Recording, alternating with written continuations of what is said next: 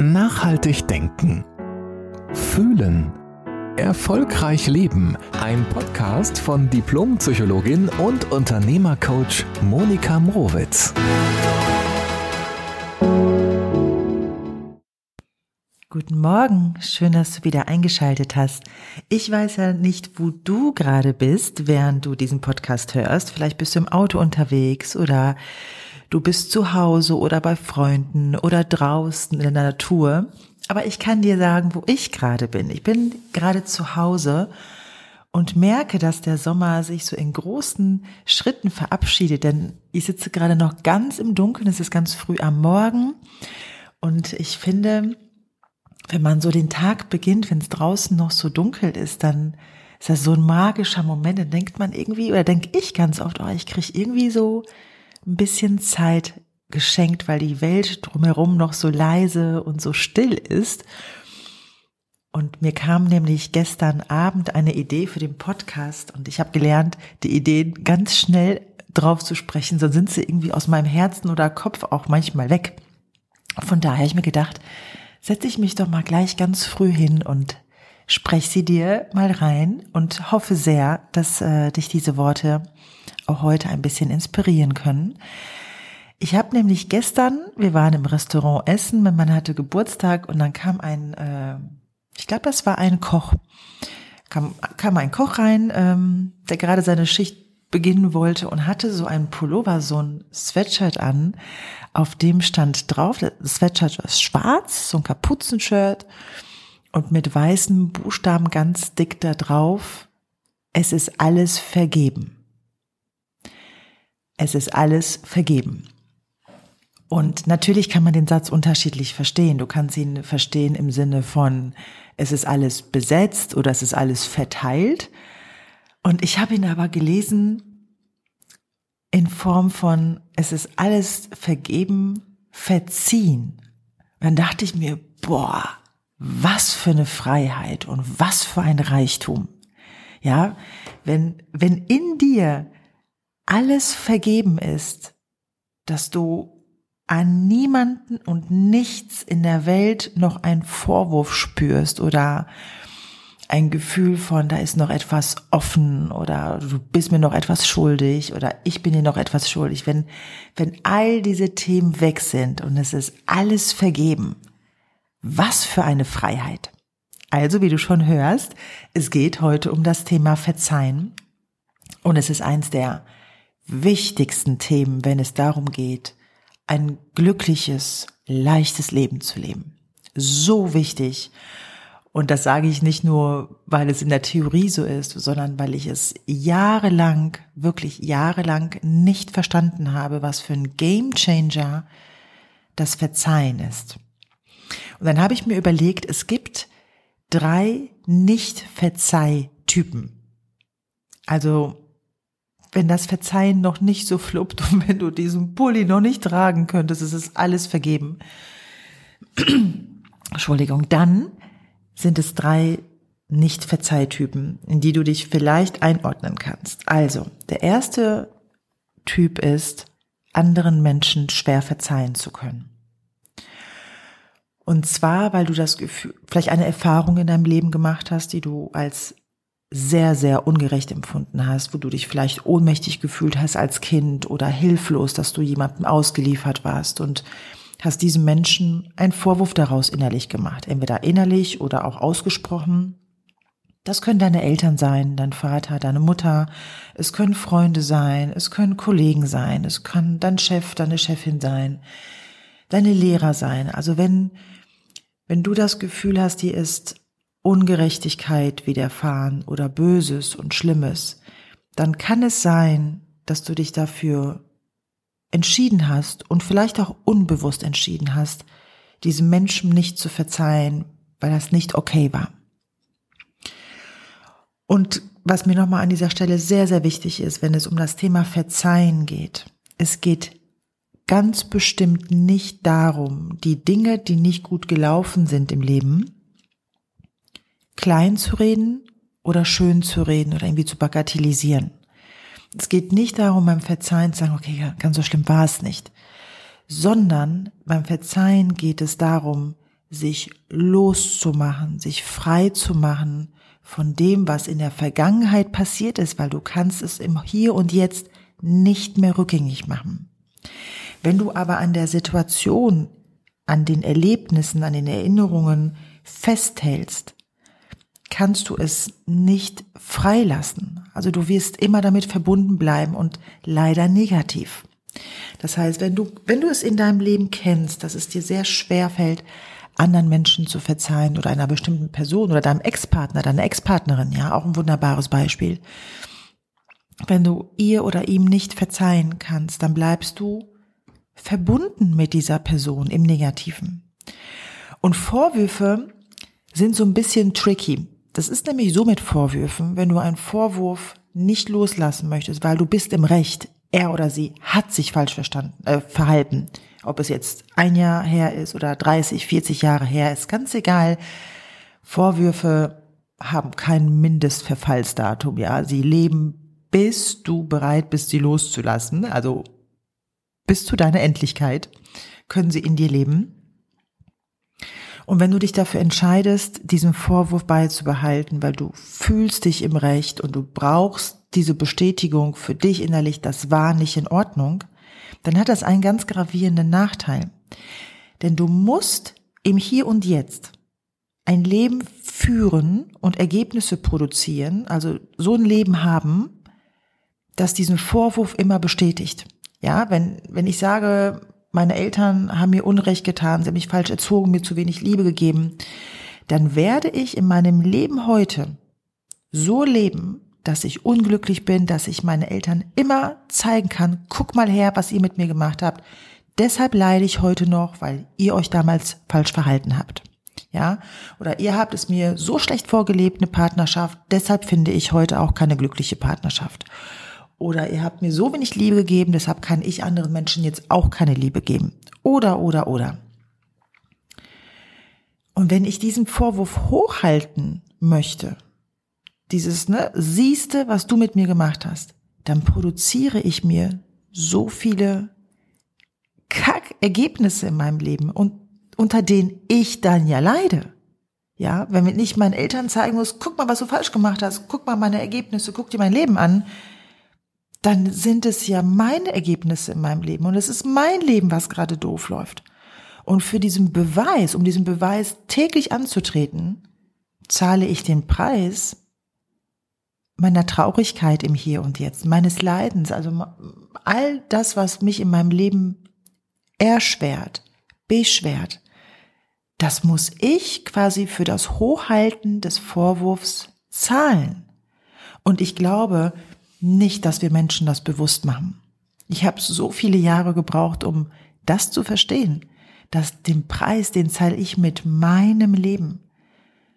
Rückgängig kann ich sowieso nicht mehr machen. Und deshalb ist es meine Herzensempfehlung für dich, gib auf, gib das Recht auf Rache auf. Auch wenn Menschen dir Leid zugefügt haben, die Verantwortung für das, was sie getan haben, die bleibt bei ihnen. Die nimmst du nicht mit beim Verzeihen. Aber du lässt das Schwere los und du lässt die Macht los, los, die der Vorwurf über dich hat, über dein Leben im Hier und Jetzt. Also nochmal zusammengefasst, es gibt also diesen Nicht-Verzeihungstypen, der, der sich sehr schwer tut, anderen Menschen zu verzeihen.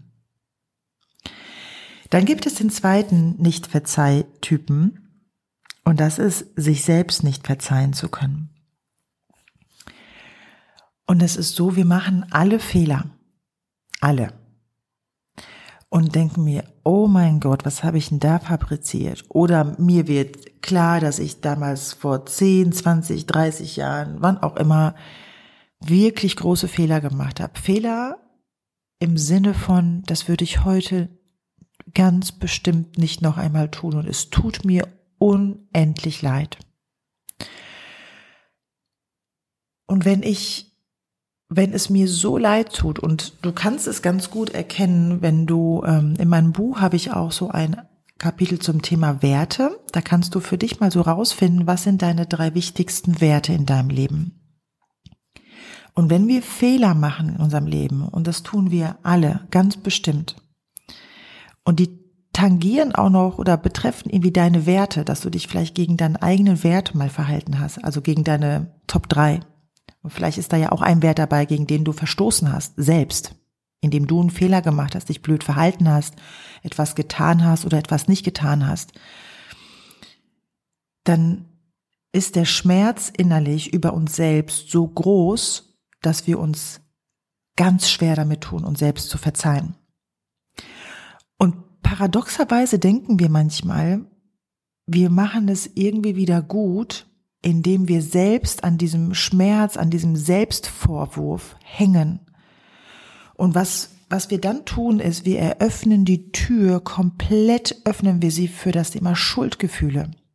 Und wenn wir uns selbst nicht verzeihen können, dann haben Schuldgefühle ihr Leben lang, auch die haben kein Verfallsdatum, kein natürliches Verfallsdatum haben Schuldgefühle immer die größte Macht über dich, über dein Denken, über dein Fühlen und letztendlich auch über dein Handeln. Weil du wirst nie frei handeln können, wenn du voller Schuldgefühle bist, weil sie lähmen. Schuldgefühle machen dich eng, machen dich klein und sie machen dich handlungsunfähig. Und wenn wir einen Fehler gemacht haben, dann ist es wichtig, in, dem Ra in den Raum der Verantwortung zu gehen, für sich selbst und für anderen zu sagen, ja, das habe ich getan. Ohne Schuldgefühle. Nochmal, ich weiß, es ist ein fließender Übergang. Es fühlt sich zumindest so an.